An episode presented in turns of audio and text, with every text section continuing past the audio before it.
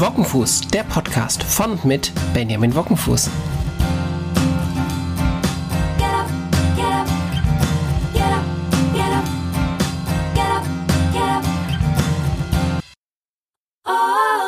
Hallo und herzlich willkommen zu einer neuen Folge Wockenfuß, der Podcast. Heute habe ich Valentin Helling bei mir hier zu Gast und äh, Valentin ist Lehrer. Das alleine ist schon spannend, wenn wir uns so die Entwicklung ähm, seit dem Homeschooling vielleicht anschauen. Da ist ja Schule, Lernen und das neue Lernen von in, in Schule ist ja wirklich auch bereit in der Öffentlichkeit ein Thema. Valentin ähm, habe ich kennengelernt, als wir, boah, ich glaube 2018 oder 19 äh, er kann es gleich korrigieren, in Stuttgart im Landtag saßen. Da haben wir ähm, haben wir etwas zur Digitalität und Schule versucht beizutragen. Und ähm, seitdem sind wir so ein bisschen über Twitter in Kontakt und heute möchte ich mit Valentin über die äh, Schule, über neues Lernen sprechen und dann so als Best Practice am Ende vielleicht ähm, auch über die Schule sprechen, an der Valentin ähm, als Lehrer tätig ist. Die ist nämlich eine ganz besondere, wie ich finde. Ähm, aber ich höre jetzt auf mit dem langen Intro und sage, hallo Valentin, schön, dass du da bist. Grüß dich. Hallo Benjamin. Ja, freut mich sehr, dass ich hier äh, mitmachen kann bei dir. Und ich meine, das müsste, also mir kommt schon ewig her. Ich glaube, das war 2018, wo wir im Landtag saßen. Äh, ich bin mir aber selber nicht ganz sicher. Ich habe jetzt gerade versucht, äh, auf dem Handy den Termin zu finden, aber ich habe es auf die Schnelle nicht gefunden. Ja, aber mir kommt es auf jeden Fall schon sehr, sehr lang vor. Ähm, genau. Insofern, wir kennen uns jetzt äh, eine ganze Weile so schon. Und äh, eben, wie du gesagt hast, immer wieder hören wir auf Twitter voneinander. Ähm, oder haben ja letztens auch nochmal gesprochen äh, bezüglich äh, digitale Medien in den Schulen. Und genau, deswegen freue ich mich, wenn ich hier dabei sein kann. Total. Sehr schön. Ich freue mich auch, Valentin. Habe ich irgendwas in deinem Intro, in deiner, in der Laudatio für dich, habe ich da irgendwas vergessen oder können wir das so stehen lassen? Nee, nee, das können wir so stehen lassen. Ich glaube, in dem Gespräch kommt da noch das, das Wesentliche vielleicht raus, ähm, was, was bei mir wichtig ist oder für meine Arbeit oder aus meiner Sicht. Äh, deswegen, das können wir ruhig so stehen lassen. Ja, sehr schön. Dann lass uns doch direkt loslegen.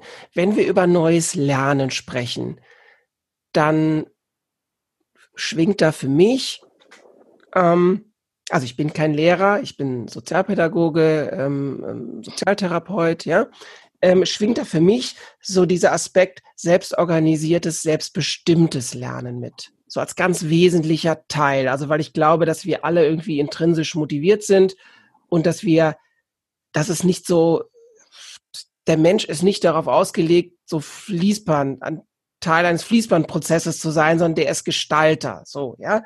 Ähm, wie würdest du das einordnen? Vielleicht erstmal grundsätzlich, wie stark ist selbstbestimmt, selbstorganisiertes Lernen an deutschen Schulen ausgeprägt? Ja, das ist jetzt immer schwierig zu sagen, ähm, weil ich natürlich Einblick in unsere Schule habe jeden Tag und da sehr geprägt bin ähm, und natürlich längst nicht alle Schulen in Deutschland kennen. Und deswegen ist es schwierig so zu generalisieren. Mhm. Ähm, da fühlen sich zu Recht ja dann auch immer wieder Leute auch angegriffen oder Schulen und sagen, hey, wir machen das doch und, und wir versuchen das. Deswegen, da ist mir ganz wichtig, darauf hinzuweisen, dass es eben sehr schwierig ist, da generell was zu mhm. sagen. Mhm. Ähm, wenn man es trotzdem tut, dann glaube ich, dass wir ähm, aus der tradierten Schulstruktur heraus äh, in dem Bereich noch ganz, ganz, ganz viel Nachholbedarf haben mhm. und dass viel zu wenig grundgelegt ist.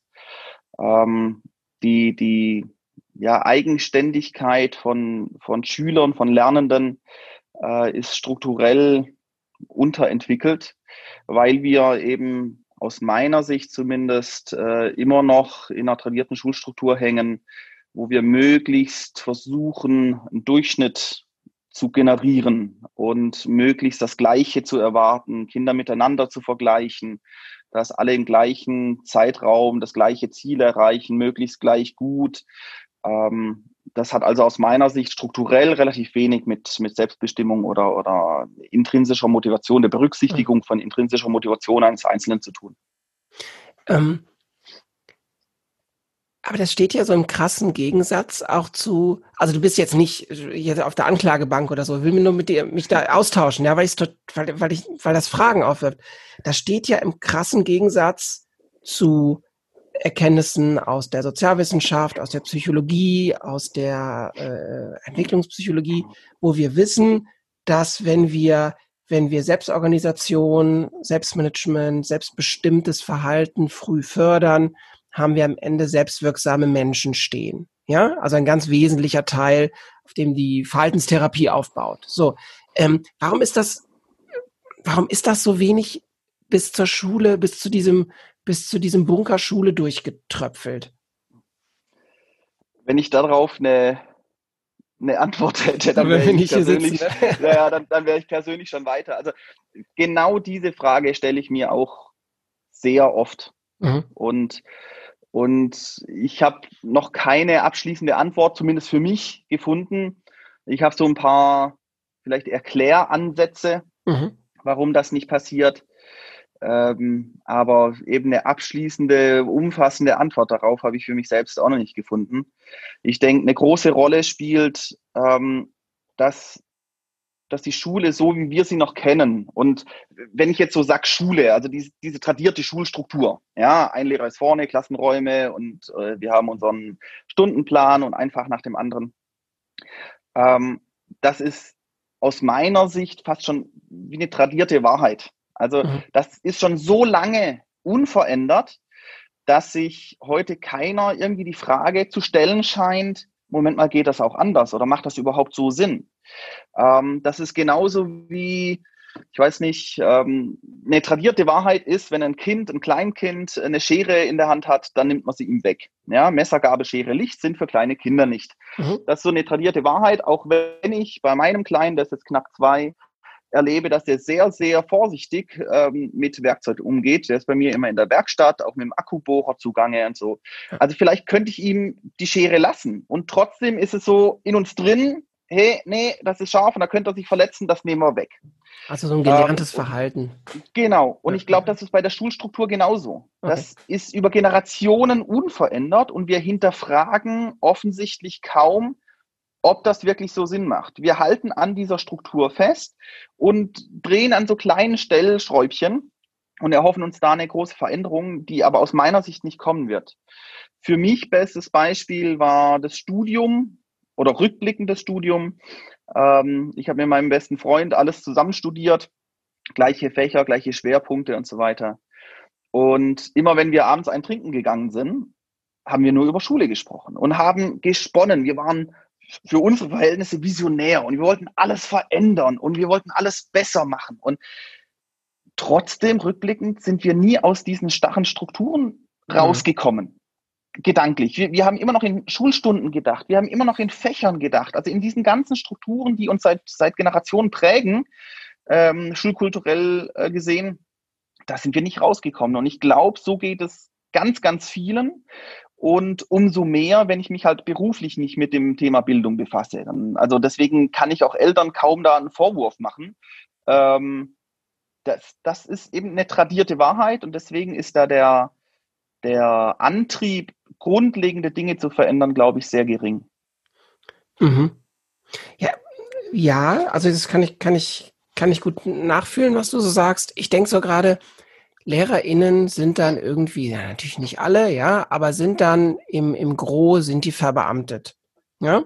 Also wenn eine Berufsgruppe doch so diese Ideale, die sie aus einem Studium, aus so einem, aus so einem ähm, ja, luxuriösen Prozess, wo ich mich den ganzen Tag nur mit einem Wissenstransfer, einer Wissenserwerb beschäftigen darf, ähm, wenn ich das dann nicht übersetzt kriege auf meinen Arbeitsalltag, bin ich nicht, wenn ich irgendwie in einer sehr sicheren beruflichen Situation bin, bin ich nicht habe ich da nicht einen ganz anderen Hebel, um auch mal laut zu sein? Also ohne, das ist alles nicht repräsentativ. Also dieser Gedanke auch, der Lehrplan sieht das nicht vor.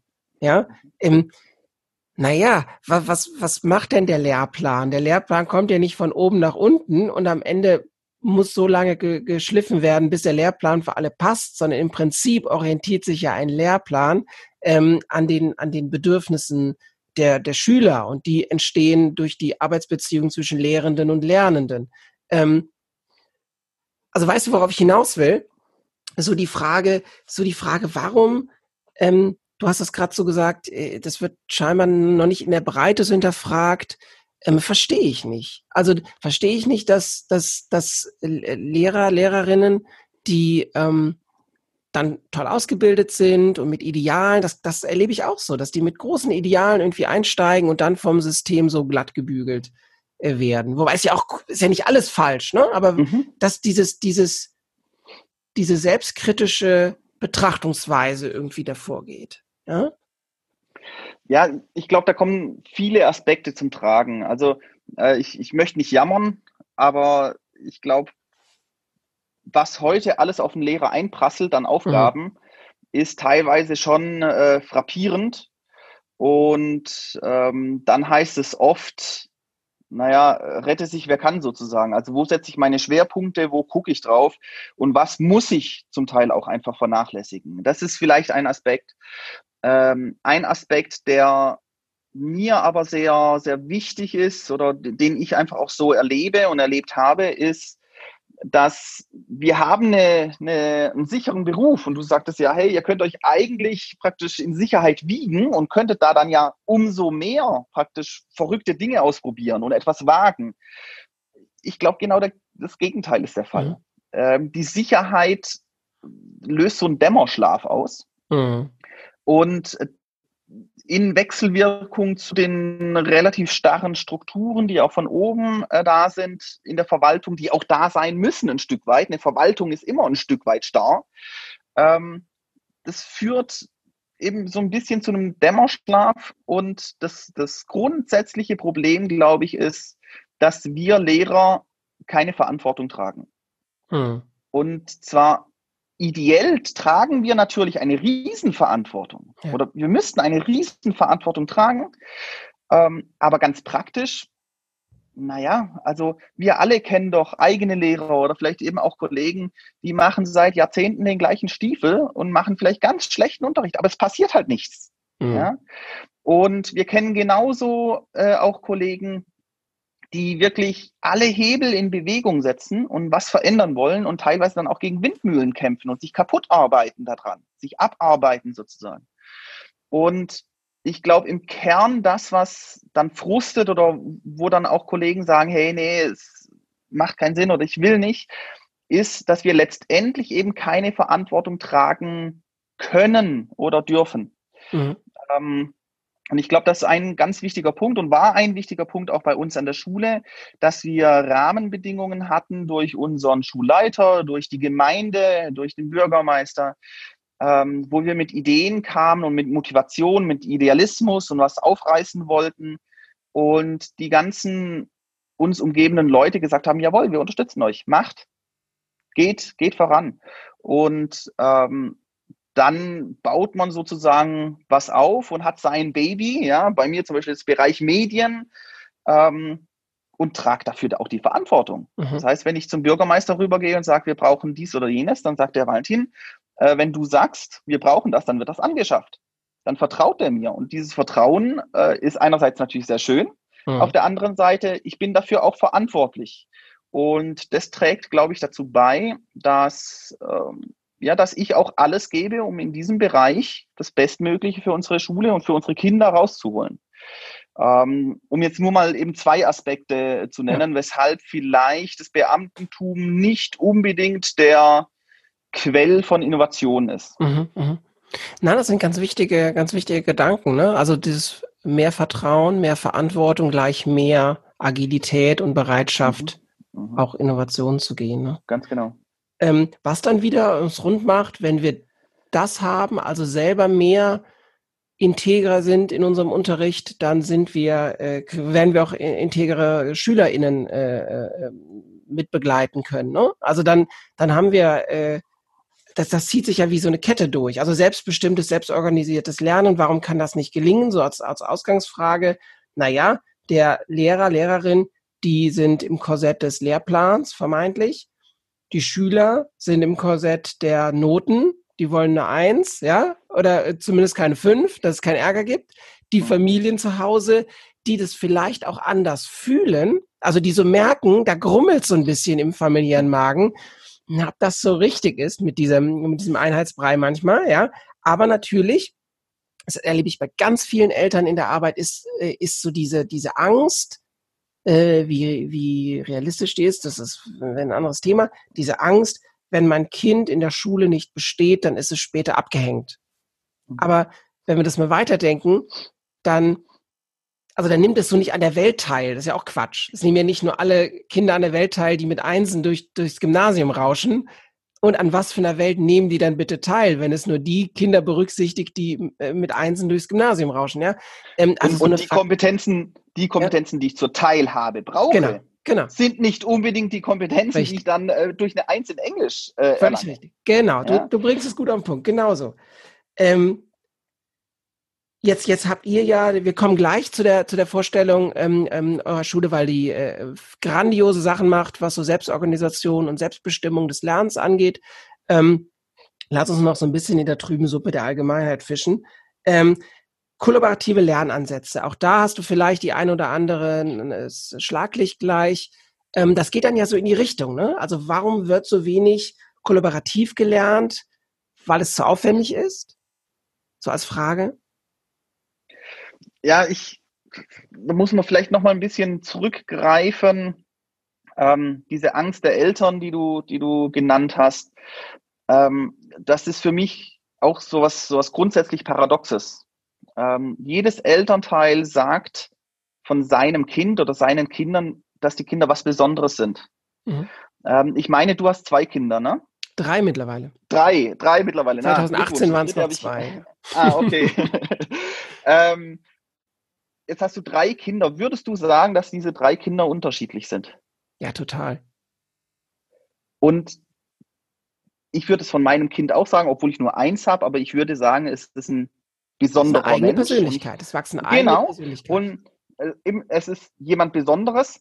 Und damit meine ich nicht so, wie im Lehrerzimmer da manchmal gesagt wird, oh, es war eine Mutter da, ihr Kind ist was ganz Besonderes. Also so, ne? So meine ich es gar nicht, sondern eben eine eigene Persönlichkeit, ja. etwas Besonderes.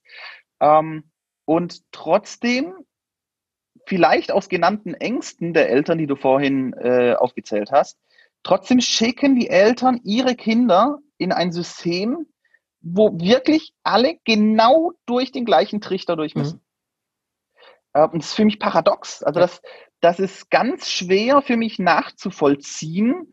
Selbstverständlich bin ich in einer anderen Position. Ich beschäftige mich täglich ähm, in dem Bereich und, und gehe das wirklich jeden Tag im Kopf durch und entwickle und so weiter. Deswegen habe ich da sicherlich eine andere Sichtweise als Eltern, die jetzt in anderen Berufsfeldern arbeiten. Aber trotzdem finde ich das ein Stück weit paradox.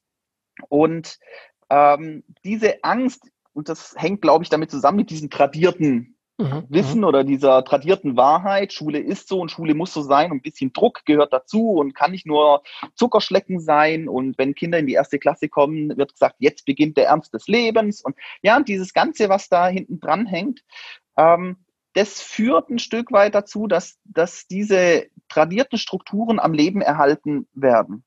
Und wenn man jetzt in Richtung äh, Kollaboration geht, ähm, dann wird es eben schwierig, in solchen Lernformen, also, also solche Lernformen zu implementieren in die bestehenden Strukturen, wenn wir nicht davon abweichen, Kinder miteinander zu vergleichen, nur weil sie gleich alt sind oder das gleiche Geschlecht haben mhm. oder gleich schwer oder gleich groß oder die gleiche Augenfarbe. Ähm, ich glaube, das wird wirklich nur dann richtig funktionieren, wenn wir anerkennen, dass jedes Kind und jeder Mensch etwas Besonderes ist. Und wir tun das, bis das Kind in der Schule ist. Also mein Kleiner ist in der Kita und der wird, der wird ganz eng betreut, so wie er halt ist. Und die, die Kindergärtnerinnen wissen, er spielt am liebsten mit dem Wasser. Ich zwar jedes Mal nass, wenn ich ihn abhole, aber er spielt am liebsten mit, mit dem Wasser und kennt diese drei Wörter. Und ein anderes Kind hat mhm. was anderes. Ja. Und dann schicken wir die Kinder in die Schule und da ist plötzlich Konformität gefragt. Ja, gleiche Zeit, gleiche Ziele, gleiche Materialien, gleiche Strukturen für alle. Ähm, und dann kommen wir aus der Schule raus und müssen plötzlich wieder agil werden und unsere eigenen Wege finden. Ähm, und ich glaube, das müssen wir aufbrechen, damit eben oder kollaborative Lernformen überhaupt wirklich auch äh, zielorientiert mhm. eingesetzt werden können und, und ihr Potenzial entfalten können. Solange wir Kinder miteinander vergleichen, nur weil sie im gleichen Jahr geboren sind, funktioniert die, die Struktur, die wir seit 200 Jahren haben, äh, am besten. Äh, Stoff reinpauken, fress das, wird nachher abgefragt. Ich kann Häkchen hinten dran setzen oder ein X äh, und sagen richtig falsch, Punkte zusammenzählen oder Fehler zusammenzählen, Note raushauen und gut ist. Ähm, das geht sehr einfach. Äh, wenn ich auf den Einzelnen gucken will, kollaborative Lernformen ermöglichen will, eine Individualisierung erreichen will, intrinsische Motivation mhm. berücksichtigen mhm. will, Potenzial ähm, entfalten will, dann funktioniert dieser Vergleich einfach nicht mehr, weil ich das Kind nur noch mit sich selbst und in ja. seinem Prozess ja. vergleichen kann und nicht mehr mit einem anderen Kind, ähm, das vielleicht aus dem gleichen Dorf kommt und genau gleich alt ist, aber vollkommen andere Rahmenbedingungen hat, einen anderen Charakter hat, einen anderen äh, Umgang mit, mit Menschen hat, also völlig unterschiedliche Menschen äh, da in das gleiche Korsett zu schieben, das, das äh, funktioniert eben nicht. Und das tut mir dann immer leid, wenn ich zum Beispiel sehe, bei uns ist ein U16-Nationalspieler, äh, Fußball. Wie paradox ist es, wenn er laut Stundenkontingenztafel äh, trotzdem in den Sportunterricht muss. Das mhm. ist ein Hochleistungssportler. Der macht Sport auf, auf einem Level wie, wie keiner der Kollegen. Kein studierter Sportlehrer ist auf dem Level. Ja, ja. ja, Und trotzdem müssten wir quasi, wenn wir in dieser alten Struktur hängen bleiben, müssten wir sagen, oh, du gehst jetzt aber ans Reck und da wirst du Benote, dann kriegst du eine 3 und nachher reden wir drüber, ob du in Sport eine 1 oder eine 2 kriegst, obwohl der U16 Nationalspieler ist. Ja. ja? Ähm, anstatt dass wir sagen, hey, hör zu, also um Sport müssen wir uns praktisch gar nicht mehr kümmern. Wir müssen nicht, wir können, aber wir müssen nicht und ich muss dich nicht ans Reck zwingen, weil du im Sport so ein Ass bist, äh, dass wir eigentlich mit dem Nationaltrainer Kontakt aufnehmen sollten und fragen sollten, hey, können wir irgendwie einen Trainingsplan hier in der Schule implementieren? In der mhm, Zeit, wo seine Kollegen halt den normalen Sportunterricht vielleicht machen, was kann der da tun? Und wenn aber derjenige dann sagt, hey, ich will aber ans Reck, ich will mit meinen Kollegen Handball spielen in der Sportstunde, super, geh hin, natürlich, auch das ist, ist ja vollkommen in Ordnung. Ähm, und dazu hat er auch das Recht.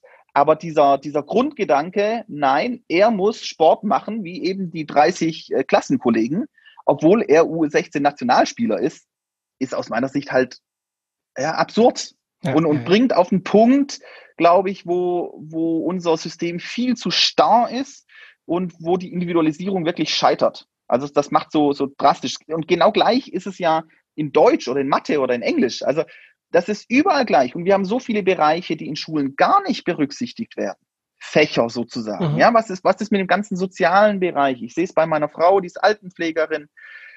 Wir haben, wir gehen regelmäßig mit den Lernpartnern auch rüber in das Altenheim, ist direkt nebendran. Und da fallen mir immer wieder die Augen raus bei Kindern, die halt in der Schulstruktur, naja, nur mittelprächtig zurechtkommen, die tauen im Umgang mit, mit Alten dann teilweise mhm. aber richtig auf und, und blühen auf.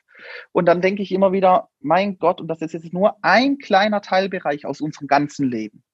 Und da gibt es vielleicht ein, zwei Kinder, die da total aufblühen. Warum fördern wir die Kinder in diesem Bereich nicht und sagen dafür, hör zu, ob du jetzt äh, in, in Chemie noch irgendwelche fortgeschrittenen Kurse machst oder nicht, ähm, nutz die Zeit lieber da, wo du Potenzial hast. Ja. Valentin, ähm, jetzt ist ja nach Corona, also Corona ist ja nicht vorbei, ne? aber jetzt, jetzt sind wir so langsam the new normal. Ähm, pendeln wir uns langsam wieder so ein. Wenn es um Veranstaltungen, Kongresse, Fachtagungen geht, dann hören wir äh, äh, Land auf, Land ab das Wort Hybrid. Alles wird jetzt Hybrid. Veranstaltungen werden Hybrid, Workshops werden Hybrid, hybride Teams, hybrides äh, überhaupt. Hybrider Unterricht geistert ja auch so darum. Also der neue Unterricht, der ist nicht analog, der ist nicht digital, der ist hybrid.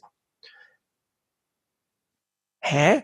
Was verstehen wir jetzt genau darunter, Altin? Was, was für ja, diesen wunderbaren äh, äh, ähm, Begriff hybrider Unterricht für dich? Naja, in, im einfachen Sinne äh, interpretiere ich das mal so, äh, dass ein Teil Präsenzunterricht stattfindet mhm. und ein Teil über whatever, Jitsi, Zoom, irgendwas, äh, Microsoft Teams oder was auch immer darum geistert. Ähm, ich stehe aber eigentlich genauso da wie du und sage, hä, äh, wie hybrider Unterricht. Und das ist das, was ich vorhin meinte. Jetzt gibt es wieder praktisch eine neue Stellschraube. Die Struktur wird nicht verändert. Es wird genauso in Klassen gedacht und in Fächern gedacht. Also die ganze alt hergebrachte Struktur, daran wird festgehalten. Man sieht jetzt aber, oh, es funktioniert jetzt gerade gar nicht. Ja. Also müssen wir da noch irgendwie so dieses Online und Digital da ein bisschen dazu bringen. Ähm, und ja, da wird an der Stellschraube gedreht oder was dran geklebt. Und ich bezweifle, dass das sehr erfolgversprechend mhm. ist, wenn es so gedacht wird. Ja. Ähm, ich, ich muss ehrlich sagen, ich war von Beginn an sehr, sehr pessimistisch, ähm, als dann auch durch Twitter herumgeisterte, jetzt ist die große Chance und jetzt wird sich was verändern und jetzt äh, wandelt sich die Schule und so. Ähm, ich, ich erlebe es so in, in, in der Breite nicht. Hm. Und erlebe viel, dass auch mit, mit dem Thema Digitalisierung, also jetzt ne, die große Frage, was ist mit Lernplattformen, was ist mit eben Microsoft Teams, was ist mit, äh, mit diesen ganzen Dingen. Da erschreckt mich, dass eben die Grundstruktur genau gleich weitergedacht wird. Da, da tut sich nichts. Und ähm, deswegen dieser Hybridunterricht, wie er aus meiner Sicht so in der Breite genutzt wird äh, oder, oder propagiert wird, ist ein Verlegenheitsmodell, weil man hm. sieht, okay, der Präsenzunterricht hat jetzt halt nicht funktioniert und wir müssen jetzt irgendwie noch ähm, die Kinder daheim beschulen oder unterrichten. Und äh, das, ja, das wirkt wieder ganz, ganz viel Potenzial ab. Und aus meiner Sicht wäre es sinnvoll, nicht den Unterricht noch durch Hybrid zu ergänzen, sondern den Unterricht als solches und die Schule als solches mal zu überdenken und mhm. zu überlegen, ähm, wie können wir Schule so gestalten, dass wir auf die heutige Welt gut vorbereitet sind. Egal, ob das jetzt Corona ist oder ob das neue technologische Entwicklungen sind, ob das die großen Herausforderungen unserer Zeit sind. Egal was, wie können wir Schule gestalten, dass wir dem möglichst gerecht werden können? Und du hast vorhin angesprochen, äh, warum hören wir so wenig auf die Wissenschaft? Ähm, auch das ist natürlich ein Bereich, wenn wir auf die Wissenschaft hören würden, dann glaube ich schon, dass wir massiv grundlegende Strukturen ändern müssten. Und ähm, das wäre jetzt eine Chance gewesen, mit Corona, da wirklich mal grundlegend in den Diskurs zu gehen. Ähm, ja, ich bin gespannt, wie es weitergeht. Vielleicht passiert das jetzt noch. Ich denke schon auch, dass jetzt manche Dinge angestoßen wurden und dass manche Probleme jetzt vielleicht auch wirklich erstmal richtig sichtbar wurden oder bewusst wurden. Sichtbar waren sie, glaube ich, schon lange. Ähm, und jetzt müssen wir, ja, das weiter begleiten und, und weiter dafür arbeiten, dass dass wir Schulen so weiterentwickeln, dass wir eine zeitgemäße Bildung anbieten oder ermöglichen können. Ja, du sprichst dann ganz wichtige Punkte an, deckt sich so auch mit meinem Gefühl, dass einfach analoge Prozesse digitalisiert wurden. Also digital ist nicht eine analoge Kopie, sondern das ist eine, eine erweiterte Lern- und, und, und, und Austauschform. Ne? Ähm, also es ist nicht die die windschiefe Fotokopie, die jetzt als windschiefe PDF vorliegt, mhm. das ist noch nicht digitaler Unterricht. Ja? Mhm. Jetzt ist ja, also ich gehe da mit allem mit, was du sagst. Finde das, finde das total, also es verdient Applaus, dass wir alle so in die Richtung, in, die Richtung denken.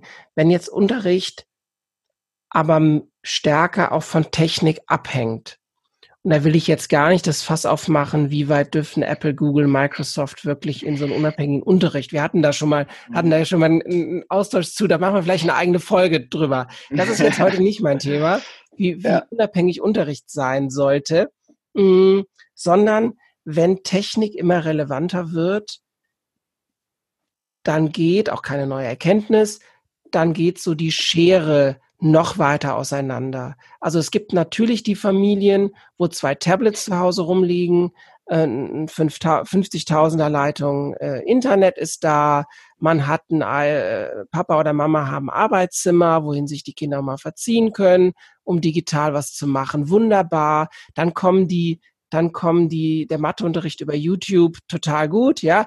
Ähm, aber das ist ja, das ist ja wirklich nur so der Bottleneck, ne?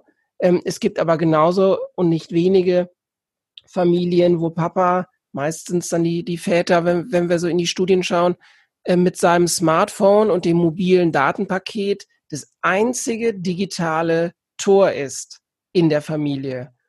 Und der will da mit Sicherheit oder vielleicht das, das Smartphone auch nicht den ganzen Tag aus der Hand geben, ähm, damit, die, damit die Kinder über, über Jitsi oder Zoom ähm, das Datenpaket leer saugen, um an so einer, äh, an so einer Besprechung teilzunehmen, um an so einem digitalen hybriden Unterricht teilzunehmen.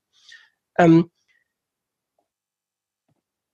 ist das, ist das nicht, also ist das nicht eine Entwicklung, die wir auch auf dieser Ebene ähm, nochmal neu betrachten sollten, wenn Technik immer wichtiger wird, wenn Schule ortsunabhängiger wird, werden muss, so gerade in dieser Tagen, brauchen wir da nicht noch ein anderes Bewusstsein für, für einkommensschwächere Familien, besonders dann für die Kinder, die dann mit diesen wideren Bedingungen, unter diesen wideren Bedingungen lernen müssen.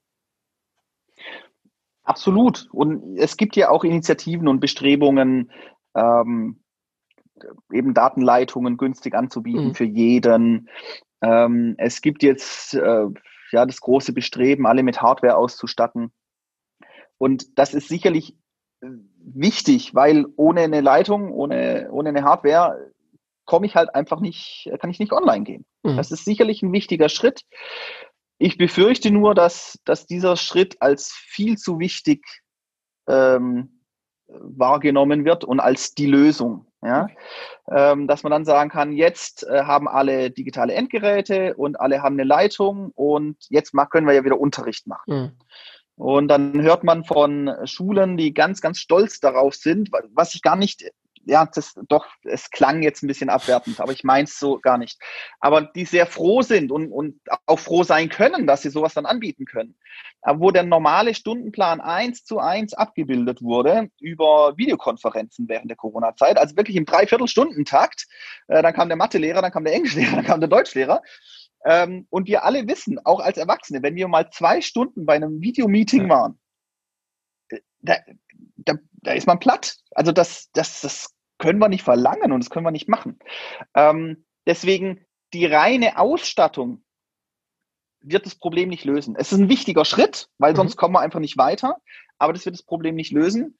Ähm, und ich glaube, wenn du das so ansprichst, dann, dann habe ich so, so eine Domino-Reihe vor mir. Mhm. Man fängt da vorne an, den ersten Stein umzuwerfen und sagt dann, okay, jetzt starten wir mal alle aus.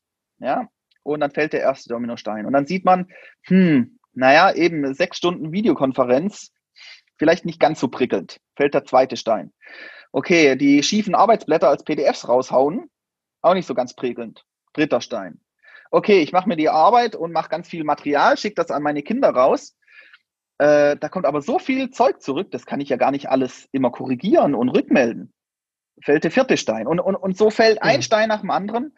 Und ich glaube, ähm, gerade in, in Bezug auf Teilhabe oder auf Rahmenbedingungen so, dass alle sich bilden können, ist es, glaube ich, ganz wichtig, dass wir eben Schule nochmal weiterentwickeln, nochmal neu definieren und nicht den Unterricht weiterdenken. Schon allein das Wort Unterricht, da haben wir einfach ein Bild im Kopf. Ja. Äh, sondern dass wir Schule weiterdenken und uns überlegen, was können wir tun, damit Schule zu einem Bildungsort wird und zu einem Ort, wo Kinder hin wollen, also wo die Bock haben, hinzugehen und, und sagen, hey Papa, weißt du was, wenn du deine, deine Datenleitung oder dein, dein Datenvolumen verbrätst für ich weiß nicht was und wir nur ein Handy daheim haben, ist gar kein Problem. Ich gehe gerne in unsere Schule. Denn auch da gibt es auch nachmittags und abends gibt es die Möglichkeit, dass ich mich dort treffe mit, mit, mit Gleichaltrigen oder dass da eben auch Lehrer sind, die mir nochmal helfen können und, und, und mich weiter begleiten.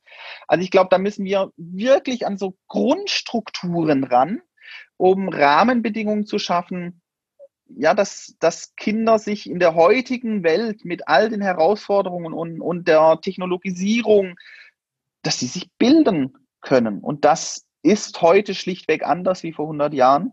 Und dem müssen wir Rechnung tragen. Und das, das wird nicht gelingen, wenn wir nur Gelder ausschütten und sagen, hier ist die Hardware, hier ist die Leitung mhm. und jetzt geht alles. Das ist eine Grundvoraussetzung, aber ist nicht die Lösung, die komplette ja. Lösung. Also du plädierst, äh, äh, wenn ich das richtig verstehe, für eine klare Öffnung dieses, dieses Formats Schule hin zu so einem offenen und, und äh, lebenden, wirklich auch organisch lebenden Lernökosystem mit offenen Absolut. Zugängen. Ich höre da auch raus, Schule muss nicht alles alleine machen. Also warum kann, kann äh, nicht auch das städtische Theater mitmachen? Bei, die Vereine, der Sportvereine, Kulturvereine. Genau. Okay. Genau, also ja. wir müssen das wirklich öffnen, glaube ich, ähm, damit wir überhaupt die Chance haben, die Bedingungen so zu gestalten, eben, dass, dass Kinder wirklich hin wollen. Ja. Und ich träume von einer Schule, wo mein Kleiner morgens meckert und sagt, Papa, mach mir das Butterbrot schneller, ich will in die Schule. Ja, und dass, wenn der um, um drei Uhr Schulschluss hat und der kommt aber erst um fünf Uhr nach Hause, dass ich nicht denke, wo hat er sich umgetrieben, ja, sondern dass ich weiß, der war in der Schule noch an irgendeinem Projekt dran. Ja. Der, der konnte sich nicht losreißen. Also, dass, dass Schule wirklich ganz anders konnotiert wird. Und äh, wir erleben das jetzt schon im Vergleich zu der alten Schule, wo ich war, sehr drastisch. Aber ich glaube, wir haben da noch ganz, ganz viel Potenzial und, und wir müssen auch ganz viel noch weiterentwickeln, ähm, um, um Schulen zu lebenden Organismen äh, zu machen, wo alle Beteiligten gerne hingehen, eine intrinsische Motivation haben, sich dort aufzuhalten und, und, und anderen Menschen zu begegnen ähm, und nicht, nicht Schule so erleben, dass es starr ist, vorgegeben ist, dass ich immer verglichen werde mit anderen. Ähm, ich glaube, da, da müssen wir umdenken. Ja. Ich habe letztens eine Studie gelesen, wo du das sagst, also ich bin da komplett, komplett bei dir. Ähm, letztens eine Studie gelesen, dass, also wir sind uns einig, jeder Mensch ist erstmal im Grunde intrinsisch motiviert zu lernen. Lernen ist etwas, was wir, was wir, das ist ganz natürlich, dass wir lernen wollen, auch nicht aufhören zu lernen, auch wenn die Schule, das Studium oder die Ausbildung vorbei ist. Wir sind lernende Wesen, ähm, dass die Halbwertszeit ähm, dieser intrinsischen Motivation aktuell in deutschen Schulen ungefähr sechs Monate beträgt. Also nach sechs Monaten fängt der Schüler, die Schülerin, der Schüler an, ähm, nicht mehr äh, aus sich heraus im, im, in der Mehrheit lernen zu wollen, sondern eben diese, wir haben das ähm, in der ersten, ersten Teil des Podcasts ein bisschen ausgeführt, ähm, die, diese Anpassungs, Anpassungskompetenzen stärker in den Vordergrund zu stellen. Ne? Dramatische Zahl, also so, ja. Ja, absolut. Aber äh, auf der anderen Seite ist es doch auch ohne eine wissenschaftliche Studie, sondern nur mit normalem Menschenverstand, ist es doch relativ logisch, dass es so ist. Ja. Jetzt überlegen wir uns mal, wir Erwachsene, wo, wo wir ja an uns schon eine, eine, einen höheren Anspruch in Bezug auf Disziplin und ähm, eben Anpassung äh, legen können. Jetzt stellen wir uns vor, wir müssten jeden Tag in unsere Arbeit gehen und kriegen jeden Tag genau vorgegeben, was wir wann zu tun haben, mit welchem Ergebnis, mit wem zusammen ähm, und, und kein, kein Freiraum haben, um, ja, um auch das zu tun, was uns, was uns jetzt gerade brennend interessiert. Ähm, oder auch einfach mal zu sagen, oh, abschalten. Ich mhm. brauche jetzt eine Pause da würde doch jeder erwachsene Mensch sagen, nö, das mache ich nicht. Naja, genau. Also du hast völlig recht.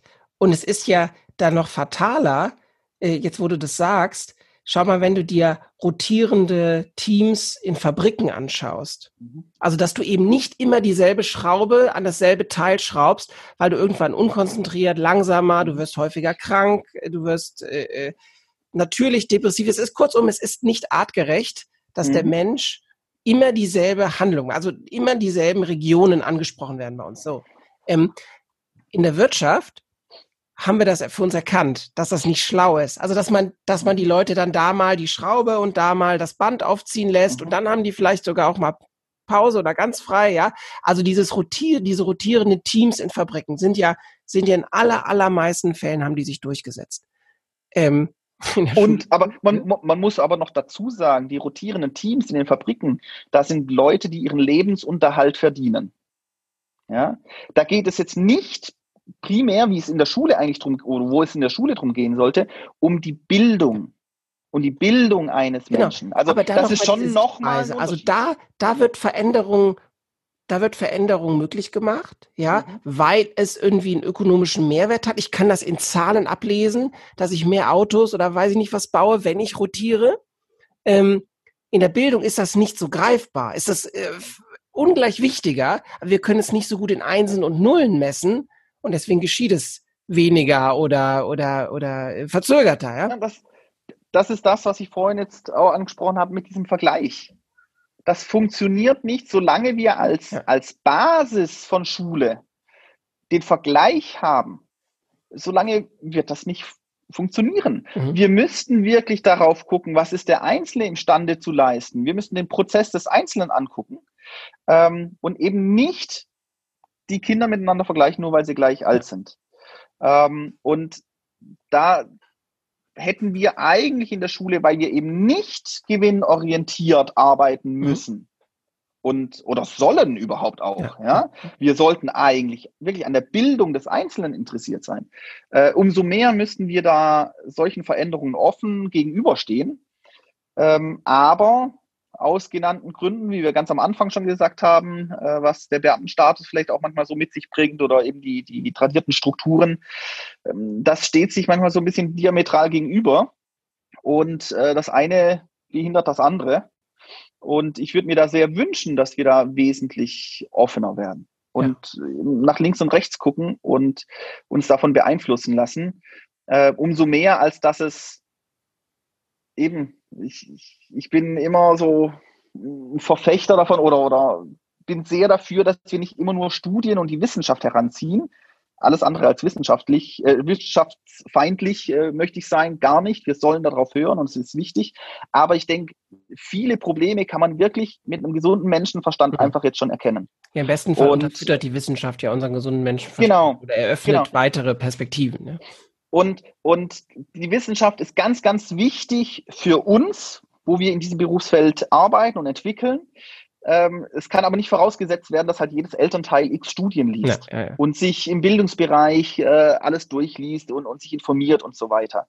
Ähm, genauso wenig wie ich äh, über Zahntechnik, Zahnmedizintechnik mich informiere, wenn ich, bevor ich zum Zahnarzt gehe. Kann keiner verlangen. Ähm, aber ich glaube, damit sich in der Breite was ändert, müssen wir oder können wir uns nicht nur auf die Wissenschaft immer praktisch berufen, weil da die Distanz zu groß ist äh, mhm, zu okay. den Endnutzern sozusagen. Mhm. Und da ist es ganz gut, wirklich ganz praxisnahe Beispiele rauszunehmen und, und Eltern zu erklären, nicht unbedingt nur mit äh, Studien, sondern wirklich auch so, ja, aus einem gesunden Menschenverstand heraus, warum man in der Schule was anders machen muss, damit es ja. besser funktioniert damit es besser funktioniert, ist auch eine wunderbare Überleitung zu eurer Schule, Valentin. Ich muss mal gucken, dass ich das hier richtig sage. Die Alemann-Schule in Wutöschingen. Ist richtig, oder?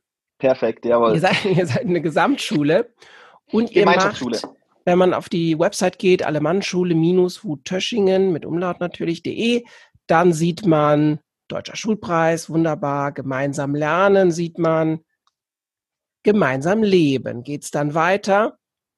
Und wenn man weiter scrollt zum Leitbild, äh, die vier Punkte lese ich noch vor, dann übergebe ich das Mikrofon quasi an dich. Ähm, erstens, wir gehen respektvoll mit Mensch, Tier und Material um. Zweitens, wir tun alles dafür, dass jeder von uns selbstständig lernen kann.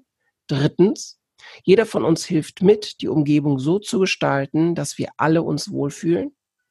Viertens, mit dem Herzen dabei sein. Das ist euer äh, wunderbares Leitbild. Erzähl uns was zu der Schule, wo das vorkommt. Aber wenn ihr dann auf dieser Seite seid, seht ihr es, ähm, ihr habt hier Holz. Ich sehe viel Holz, ich sehe viel Open Space, ich sehe Nischen, wo man sich hinhocken kann zusammen. Ich sehe ganz lichtdurchflutet offene Räumlichkeiten. Ähm, Valentin, was habt ihr da mit Photoshop angestellt, dass so eure Schule aussieht? Oder sieht's da echt so aus bei euch? Na, es sieht echt so aus. Es wird mal Zeit, dass du runterkommst und uns besuchst, Benjamin. Ja, sehr, sehr gerne. Ähm, also, wir waren früher eine ganz normale, oder wir sind eine ganz normale staatliche Schule. Weil als erstes immer die Frage kommt, ob wir eine Privatschule sind. Mhm. Sind wir nicht. Ähm, und vor, vor neun Jahren, glaube ich, äh, wurde die Gemeinschaftsschule, nicht Gesamtschule, sondern Gemeinschaftsschule in Baden-Württemberg eingeführt. Und wir haben uns als Starterschule darauf beworben, wollten mhm. das machen, weil wir gesehen haben, also der, der, der, es gab zwei Trigger eigentlich sozusagen, muss ich nochmal ein bisschen weiter ausholen. Der eine Trigger war eine demografische Studie äh, hier im, im östlichen Landkreis, ähm, wo klar zu lesen war, dass uns die Kinder abhanden kommen werden und dass Schulen geschlossen werden. Und am Anfang hat unser Bürgermeister noch gesagt, ach Quatsch, unsere Schulen sind voll, ist alles gut. Mhm. Und dann haben wir aber doch gesehen, hups, von Jahr zu Jahr werden es halt weniger. Und der zweite Trigger war dann unser Rektor, der einen Film gesehen hat vom Reinhard Kahl ähm, und gesagt hat, nee, Moment mal, also irgendwas muss anders laufen. Ich bin zwar schon, ich weiß nicht, ob der, ich war schon ewig Lehrer, also der ist jetzt äh, gute 60 Mhm. Ähm, und hat gesagt, nee, Schule muss irgendwie anders sein. Und hat sich dann viele Schulen angeguckt, äh, wie die arbeiten.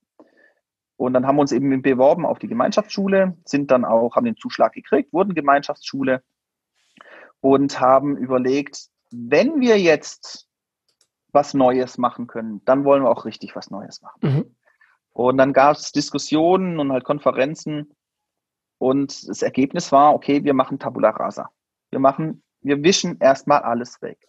Und ich glaube, unser oder der, der, die beste Situation war, dass wir eben mal Tabula Rasa gemacht haben und aktiv gesagt haben, alles, was wir über Schule zu wissen glauben, also diese tradierten Strukturen, wo wir sagen, ja, das ist halt so. Wir wischen mal alles weg und wir überlegen uns mal, wie würde eine Schule aussehen, wo wir unsere eigenen Kinder gerne hinschicken? Was bedeutet für uns Bildung? Wie muss es sein? Ähm, wenn ich zum Beispiel gerade jetzt in der Corona-Zeit äh, in den Nachrichten oder in Zeitungen auf Twitter gelesen habe, dass manche Schulen nicht mal einen Seifenspender am Waschbecken haben oder kein warmes Wasser. Wie können wir dann erwarten, dass Kinder gerne in so abgewrackte Schulen gehen? Das ist unmöglich. Und wenn ich nicht gerne an einem Ort bin, wie kann ich dann erwarten, dass ich gerne und gut lerne? Auch das ist, mhm. ist paradox, das geht nicht. Ähm, und deswegen daraus, aus diesen Überlegungen entstand unser Leitbild, wo wir gesagt haben, okay, das sind die vier Grundsäulen unserer Schule. Und alles, absolut alles hat sich dem unterzuordnen. Ja? Ähm, und wenn wir irgendeine Entwicklung haben, die dem Leitbild widerspricht, dann müssen wir uns ganz, ganz, ganz äh, intensiv damit beschäftigen, ob wir das wirklich so machen wollen. Und wenn's, wenn wir dann sagen, wir wollen es aber noch anders machen, dann müssen wir auch unser Leitbild nochmal ändern.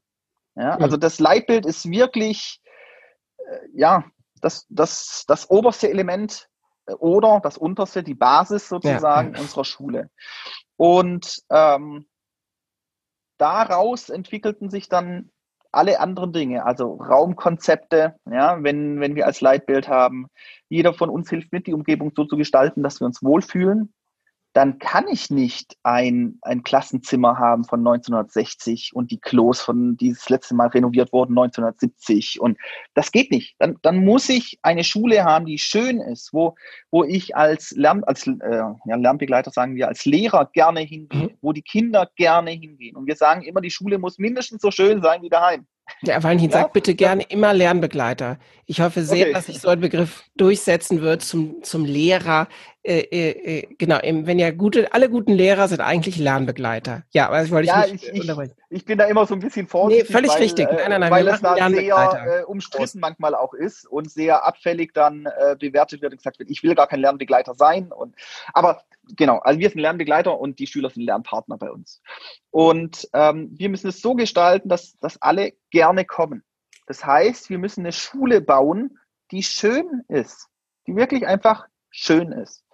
Und wenn wir sagen, wir tun alles dafür, dass jeder von uns selbstständig lernen kann, wenn das ein Grundpfeiler ist, dann fällt wieder so eine Domino-Reihe. Dann kann mhm. ich nicht hingehen und sagen, so, und jetzt ist 9.45 Uhr und du setzt dich hin, jetzt ist Mathe und jetzt machst du diese Aufgabe und jetzt hast du nachher das Ergebnis, weil sonst kriegst du eine 6. Ähm, das hat mit selbstständigem Lernen nichts mehr zu tun. Nichts. Und ich kann auch nicht sagen, ähm, Fritz, du bist das dritte Mal zu spät gekommen, heute äh, Mittag äh, sitzt du nach. Ja, wenn seine Clique mittags im Sommer ins Schwimmbad geht und er muss in der Schule nachsitzen, mit welchen Gedanken kommt er am nächsten Tag in die Schule? Mhm. Wir, wir konditionieren Kinder mit solchen Strukturen darauf, dass Schule, Entschuldigung, scheiße ist. Mhm. Ja? Schneiden wir ähm, raus, und, und, ja. ähm, nee, schneiden wir nicht. Nee, das ist, da, ähm, das lassen wir drin. Und, und das sind alles, das sind nur kleine Beispiele, ja, aber das sind ja. so Dinge, wo wir gesagt haben, nein, das machen wir nicht. Mhm. Und unser Bild von Schule, wenn, wenn wir so das gesamte Konzept kurz zusammengefasst vorstellen sollen, dann nehmen wir meistens ein Buffet und sagen, unsere Schule ist ein Buffet, es ist ein riesen, ellenlanger, großer Tisch mit ganz vielen Speisen drauf. Und da sind Pommes drauf und ein Fisch und Salat und Gemüse und Wackelpudding und alles Mögliche. Und wir laden alle dazu ein, sich an den Tisch zu setzen und mit uns zu essen. Und wer eine Pause braucht, kann gerne vom Tisch aufstehen und eine Pause machen. Und wenn er wieder Hunger hat, kann er zurückkommen und weiter mit uns essen. Und wenn jemand keinen Hunger hat, aber gerne die Gemeinschaft genießt, kann der gerne am Tisch sitzen, muss aber nichts essen. Wer gerne nur was trinkt, soll nur was trinken. Der muss auch nichts essen. Und wer rülpst und furzt am Tisch, dem muss man sagen, du hör zu, äh, wir anderen wollen schön essen. Mhm. Äh, vielleicht gehst du jetzt mal raus. Ja. ja? Ähm, was wir nicht machen werden, ist, die Kinder wie Stopfgänse zu behandeln und das Essen oben reinstopfen und sagen, es schmeckt doch, es schmeckt doch, ist es. Na, du musst es essen. Das werden wir nicht machen. Und am Anfang klang das ziemlich paradox oder ziemlich, ziemlich wahnsinnig, ähm, wenn auch zum Beispiel unser Rektor gesagt hat, wenn ein Kind nicht lernen will, schickt es ins Schwimmbad. Ich habe gedacht, ja, Moment mal, morgen ist ja die Schule leer. Dann kommt doch die Schule. Nein, das ist nicht so, weil eben dieses Grundbedürfnis nach Gemeinschaft, nach sozialer Teilhabe, nach Lernen, das ist da, das ist vorhanden. Ähm, nur wenn wir das halt kanalisieren und, und 30 Kindern oder 600 Kindern bei uns in der Schule zur gleichen Zeit das Gleiche reinpauken wollen und reinstopfen wollen, dann müssen wir uns nicht wundern, wenn das eine Kind äh, eine Bulimie entwickelt und das andere Kind adipös wird und das dritte Kind äh, total träge vom Tisch aufsteht und nicht, sich nicht mehr regen kann. Ähm, das ist die Folge davon. Und ähm, deswegen haben wir eben gesagt, der Tisch ist gedeckt und unsere Verantwortung ist, äh, den Tisch zu decken und die Kinder zu begleiten, zu beraten. Hey, du hast jetzt schon zweimal Pommes gegessen, jetzt wäre auch mal wieder Salat gut. Ähm, aber eben nicht das Zeug reinzustopfen. Das machen wir nicht. Und das hat zur Konsequenz, dass wir, ich meine, das sagt sich jetzt aus meiner Position natürlich sehr leicht und klingt immer danach, äh, dass wir uns die, die Schule schön reden. Deswegen das Beste wäre natürlich, wenn du jetzt noch äh, Eltern und Kinder interviewen würdest. Ähm, aber die Konsequenz ist, dass wir ganz, ganz, ganz, ganz viele Kinder haben, die sehr gerne in die Schule kommen. Mhm. Und wenn du in den Sommerferien, wenn du jetzt in die Schule gehst, jetzt ist wie viel Uhr? 10.57 Uhr, jawohl. Wenn du jetzt in die Schule gehst oder in den Winterferien oder in den Herbstferien, wann auch immer, wirst du immer Lehrer und Schüler antreffen. Ähm, weil der Ort eben nicht belegt ist mit, mit Zwang und, und einer festen Struktur und jeder wird mit dem anderen verglichen, sondern das ist ein, ein Ort, wo ich hingehen kann und genauso eine Pause machen kann, wie lernen kann, wie mit Profis zusammensprechen oder Hilfe bekommen, anderen helfen kann. Ähm, genau. Und dazu brauchen wir eben auch andere Räume. Das funktioniert nicht in, oder das im Klassenzimmer suboptimal, sage ich mal. Ja.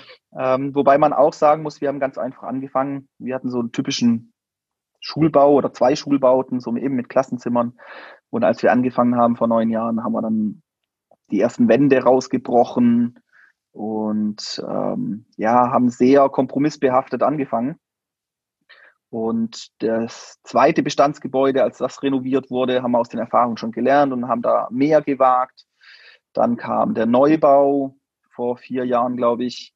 Da haben wir nochmal mehr gewagt. Das ist das, mhm. wo man die Bilder sieht auf der Webseite mit den, mit den hohen Räumen. Und jetzt wird gerade nochmal ein Neubau gebaut für die gymnasiale Oberstufe. Und der wird nochmal ganz anders.